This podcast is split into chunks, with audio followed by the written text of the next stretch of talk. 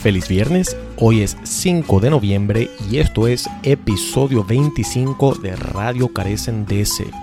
Yo soy Juan Andrés Misle y al lado mío mi amigo y colega Isidro Quintanilla. Y bueno, hemos estado soltando episodios de una forma un poco más pausada últimamente, pero convencidísimo de que este será uno muy informativo a nivel de sus derechos. Pero antes, queremos resaltar, hace dos semanas aproximadamente cumplimos nuestro primer aniversario de Radio Carecen DC.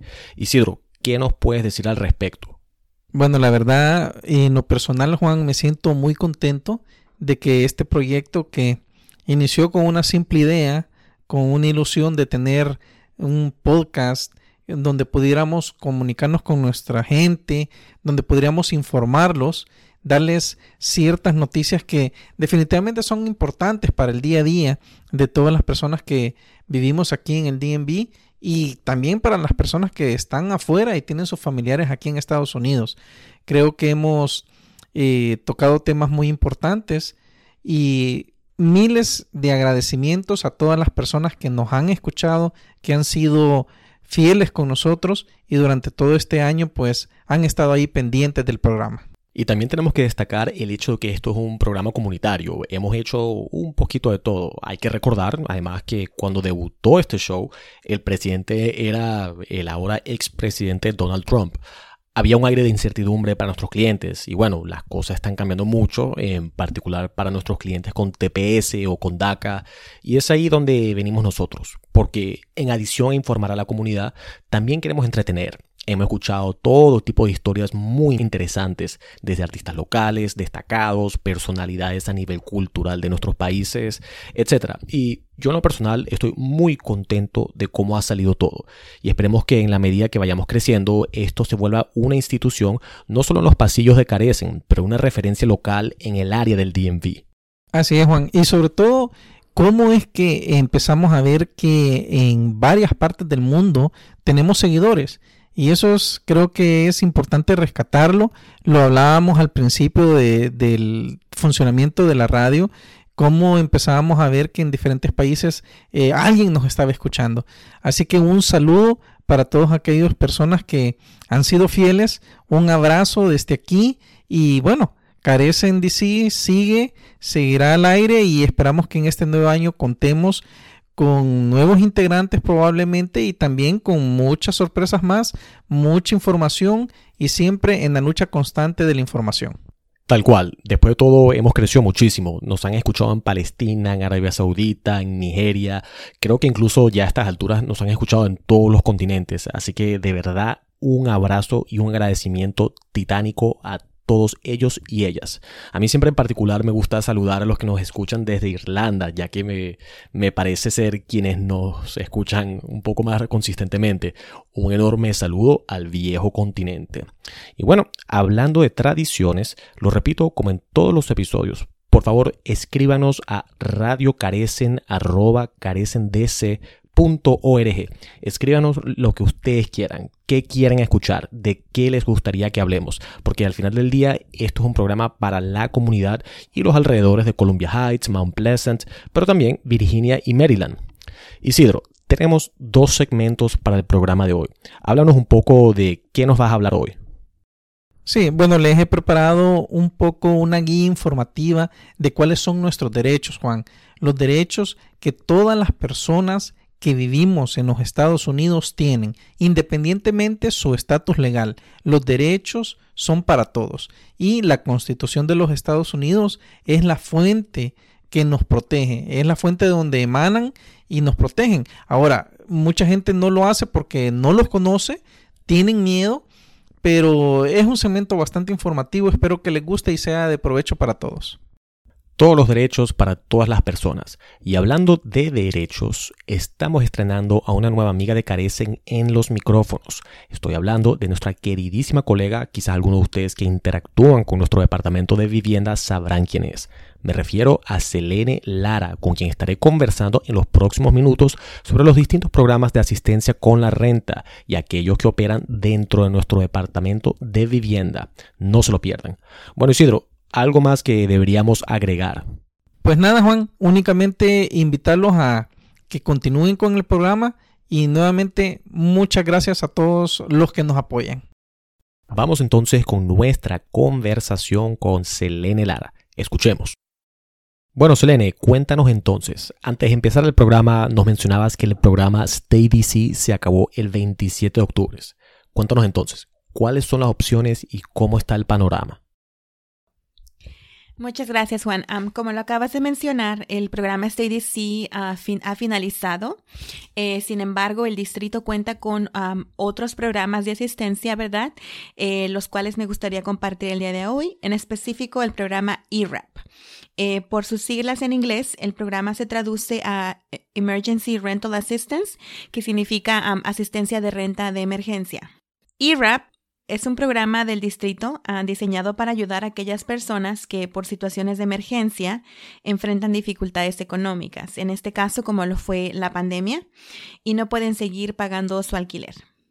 este programa de asistencia es diferente al programa de STDC, requiere documentación adicional y la cantidad de ayuda que sea proporcionada va a depender según los ingresos del hogar y el monto de alquiler mensual. Dime una cosa entonces, Selene. Imaginemos que una persona había aplicado originalmente con StayDC. ¿Puede esa persona ahora irse por ERAP o nada más puede estar en una u otra? Ok, el programa de StayDC uh, fue un programa ah, muy bueno, eh, fue un programa diseñado por, ah, para ayudar a las personas en, específicamente eh, durante la pandemia. Eh, si una persona recibió asistencia de StayDC, puede aplicar para ERAP todavía sabemos que hay personas que desafortunadamente no pudieron aplicar para este ADC, así que hacemos un llamado para aquellas personas que aún tengan, que aún tengan un balance, ¿verdad?, de renta adeudado, para que por favor se comuniquen con nosotros. aquí les podemos ayudar a completar la aplicación para ERAP. Quisiera también hablar acerca de los, de los beneficios de ERAP, ¿verdad? Eh, este programa no cubre renta futura eh, como lo hacía el programa anterior, este. Sin embargo, este programa sí puede ayudar a cubrir el depósito de seguridad y el primer mes de renta eh, para aquellas familias que se van a mudar a un nuevo lugar y necesitan ayuda para empezar. ERAP les puede asistir con eso también. Así que, sin duda, si, si, tienen alguna pregunta, si no están seguros si pueden calificar para ERAP y quieren que los ayudemos, por favor llámenos, uh, llámenos al teléfono central de Carecen. Es el 202-328-9799. Excelente. Selene, yo creo que muchas personas escuchando esto se estarán preguntando, ¿cuáles son los requisitos principales para calificar para ERAP? ¿Qué nos puedes decir sobre eso? Si alguien aplicó para StateDC anteriormente, los requisitos son muy parecidos a los de StateDC. Eh, sin embargo, hay algunas cosas que varían. Eh, en general, se pide una identificación, eh, la persona tiene que tener un contrato de renta, se pide también por escrito, ¿verdad? La razón por la cual la persona no ha podido pagar su alquiler.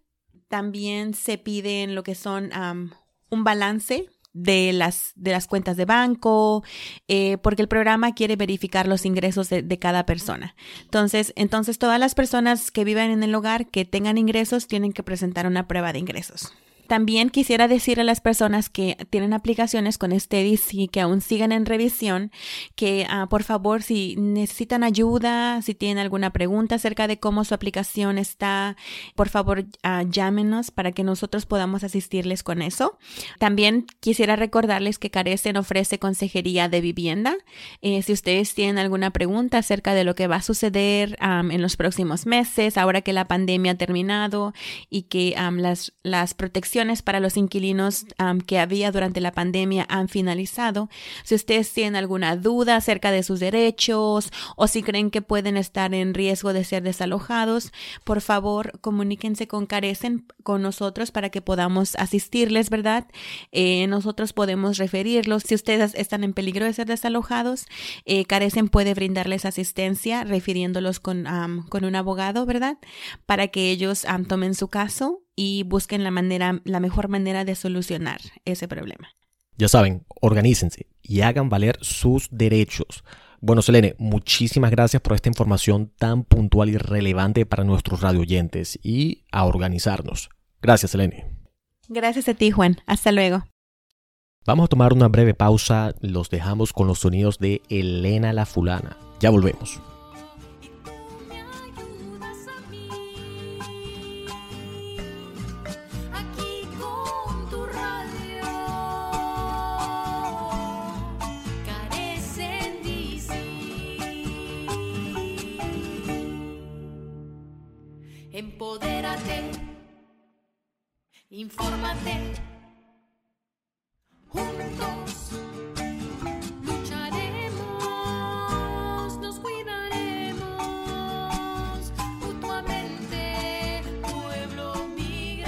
Hoy queremos abordar un tema que es muy importante para todos, un tema que muy pocos conocemos y muchas veces realmente nos hace falta conocerlo vamos a hablar acerca de los derechos que tenemos. Y partimos con la siguiente premisa. Todas las personas que se encuentran en los Estados Unidos, sean ciudadanos, residentes o no tengan un estatus legal, cuentan con ciertos derechos bajo la Constitución de los Estados Unidos y otras leyes. Por eso es que es importante conocer cuáles son los derechos que tenemos y más aún para las personas que no tienen un estatus legal, especialmente por la situación en donde se dan las famosas redadas con o sin orden de deportación. A raíz de esta situación existe un entorno preocupante ya que muchos de los afectados no ejercen sus derechos por miedo o por falta de información. Y empezamos diciendo, toda persona tiene derecho a rehusarse a dar consentimiento a agentes de inmigración o a la policía para que registren su casa, para que registren su carro o para que lo registren a usted. Entonces nos preguntamos, ¿estos agentes pueden entrar a mi casa o a mi trabajo? Los agentes que van a tocar a su puerta legalmente no pueden allanar su vivienda o su oficina, a menos que lleven una orden de allanamiento firmada por un juez. Si el agente lleva una orden firmada, el no permitir la entrada da pie a un arresto, pero si debe expresar su inconformidad a dicho allanamiento y que éste se realiza en contra de su voluntad. Ese es otro derecho que tenemos decirle a la gente que a pesar de que llevan una orden, no estamos de acuerdo con que se realice dicho allanamiento. En el caso en que los agentes lleguen a su lugar de trabajo, su empleador o su patrono puede autorizar el allanamiento sin su permiso.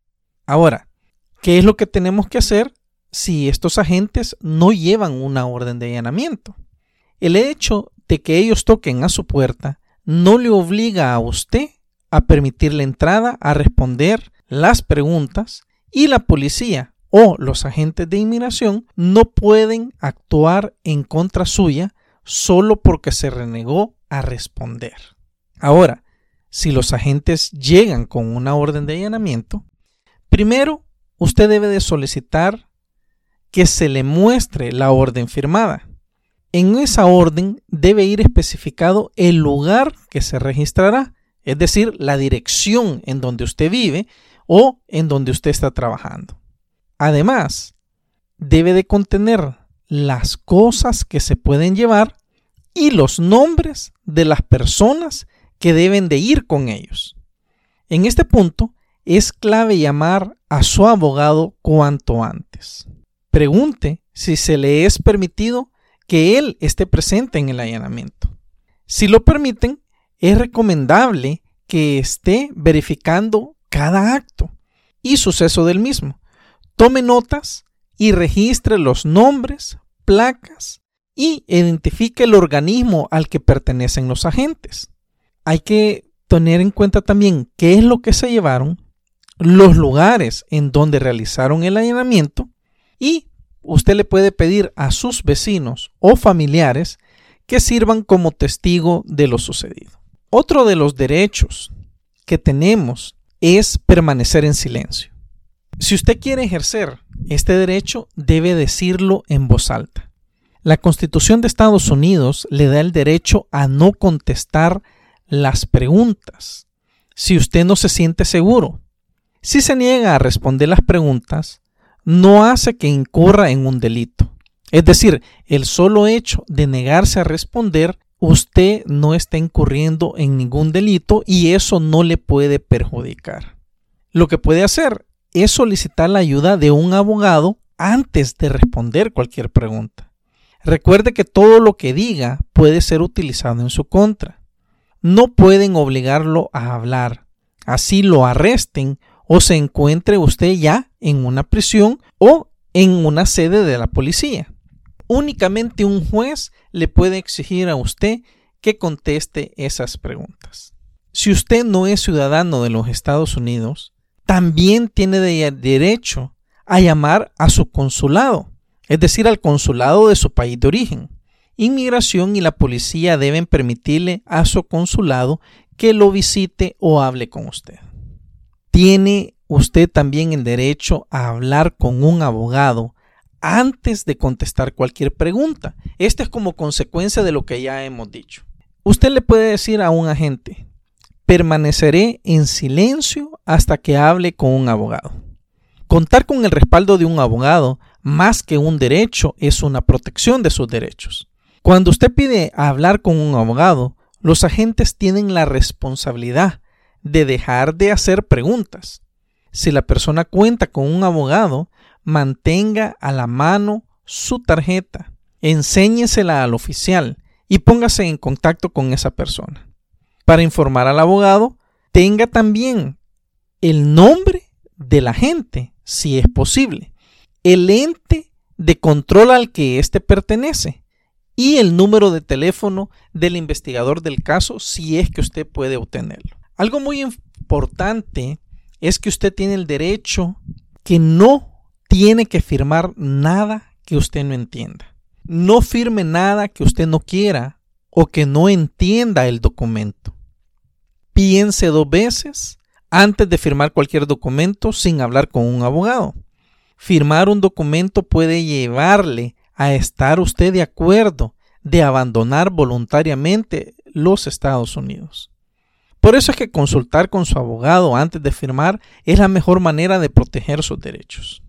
De igual manera, usted tiene derecho a una copia de todos sus documentos de inmigración. Tenemos que ser enfáticos y pensar en qué situación usted se puede encontrar en un momento interactuando con algún agente de inmigración o a un policía. Y en ese panorama tenemos que tener en cuenta varias cositas. Lo primero, no corra. Manténgase en calma. Si usted sale corriendo, puede ser visto como una admisión de culpa. Y precisamente eso es lo que queremos evitar. Que exista una presunción de culpa sobre usted si usted no tiene nada que temer. Por ende, mantenerse en calma es lo primero que tenemos que hacer. Algo muy importante y que tenemos que tener en cuenta. Por favor, no lleve con usted documentos falsos. Proporcionar documentos falsos a los agentes de inmigración, conocidos como ICE, o a la policía, puede resultarle una posible deportación o también puede que usted se le incriminen cargos. Es decir, usted va a tener cargos criminales por los cuales tiene que responder ante un juez y puede eventualmente ser condenado a pena de prisión. No interfiera con los agentes de ICE, con los procedimientos que estos agentes están haciendo durante una redada en su lugar de trabajo, en su casa, le puede exponer también a cargos criminales. Y por último, importantísimo también, mantenga números de teléfono importantes con usted a la mano. Por ejemplo, el de su abogado, familiares o amigos que puedan velar por sus hijos y que en su momento también le puedan ayudar a usted. Con esto, en este programa queremos que usted tenga en mente todo lo que hemos hablado y puede escucharlo cuantas veces quiera para que se le vaya usted teniéndolos en mente para que los vaya ejerciendo, el poder acudir al uso de sus derechos no está metiéndose usted en ningún problema. Por el contrario, la constitución lo protege a usted y le da las facultades que los puede ejercer. En ese sentido, esperamos que estas recomendaciones y eh, eh, este comentario que hemos hecho acerca de los derechos que usted tiene le puedan servir de hoy en adelante. Y así también a otras personas que usted conoce. Lo puede invitar a escuchar nuestro podcast y eh, también compartir la información que nosotros le brindamos con todo gusto. O usted también puede exponerle y contarle a sus compañeros de trabajo y amigos estos derechos de los cuales aquí en su radio Carecen DC le estamos informando. Vamos con el boletín de noticias de América Latina, el Caribe y el acontecer migratorio. La oposición nicaragüense ha llamado a boicotear las elecciones presidenciales de este domingo. El presidente Daniel Ortega se prepara para su cuarta reelección, que con toda certeza ganará, después de haber detenido a todos sus posibles rivales en los últimos seis meses. De acuerdo al Faro, la elección es una farsa, sin campañas, debates, candidatos serios de la oposición, observadores internacionales o escrutinio de la prensa. Habrá otros cinco candidatos junto a Ortega en el tarjetón electoral, pese a que ninguno es considerado un contendiente real por la oposición o la comunidad internacional. En lo que parece ser un acto de propaganda antes de las elecciones de este mes y un desafío al presidente salvadoreño Nayib Bukele, el presidente hondureño Juan Orlando Hernández y el presidente nicaragüense Daniel Ortega sostuvieron una reunión la semana pasada en Managua para anunciar un tratado para reconocer los límites fronterizos entre los dos países, particularmente el disputado Golfo de Fonseca, informa el Faro. La administración Biden está haciendo otro intento de poner fin al programa Permanece en México, tras el fallo de un tribunal que ordenó que se restableciera, informa el New York Times. He llegado a la conclusión de que hay problemas inherentes con el programa, que ninguna cantidad de recursos puede solucionar suficientemente, escribió Alejandro Mayorkas, secretario de Seguridad Nacional, en la nueva justificación para poner fin al programa, oficialmente llamado Protocolos de Protección al Migrante. La Corte Penal Internacional informó que cerraría un examen preliminar de 17 años en Colombia por crímenes de guerra y crímenes de lesa humanidad en reconocimiento a los esfuerzos para combatir la impunidad y garantizar la justicia para las víctimas. El examen preliminar, abierto en 2004, fue el más largo en la historia de la Corte, informa Reuters. La Corte, CPI por sus siglas en español, solo puede intervenir oficialmente si un Estado no quiere o no puede enjuiciar los crímenes de guerra en su jurisdicción. El fiscal de la Corte, Karim Khan, citó el Tribunal de Justicia Transicional, la Jurisdicción Especial para la Paz, JEP, creado como parte del Acuerdo de Paz de 2016 con las FARC, como evidencia de que Colombia ha intensificado sus obligaciones internacionales. Dijo que un nuevo acuerdo de cooperación entre el gobierno y la CPI garantizaría que la JEP, que está tratando a ex rebeldes y oficiales militares por crímenes relacionados con el conflicto, puede funcionar sin interferencia política. Por otro lado, el mismo fiscal de la Corte Penal Internacional, Karim Khan, está iniciando una investigación formal sobre denuncias de torturas y ejecuciones extrajudiciales cometidas por las fuerzas de seguridad venezolanas bajo el presidente Nicolás Maduro. Khan anunció la investigación, la primera de su tipo en América Latina, durante una conferencia de prensa televisada al concluir su visita de tres días a Caracas, informa Efecto Cocuyo. Khan habló junto a Maduro y dijo que era consciente de las fallas políticas y las divisiones geopolíticas que existen en Venezuela. Sin embargo, el fiscal dijo que su trabajo era defender los principios de legalidad y el Estado de Derecho, no ajustar cuentas, informa The Associated Press. Cerramos con la siguiente frase. No se vive celebrando victorias, sino superando derrotas. Ernesto Che Guevara, revolucionario marxista argentino, médico, autor, líder guerrillero y teórico militar.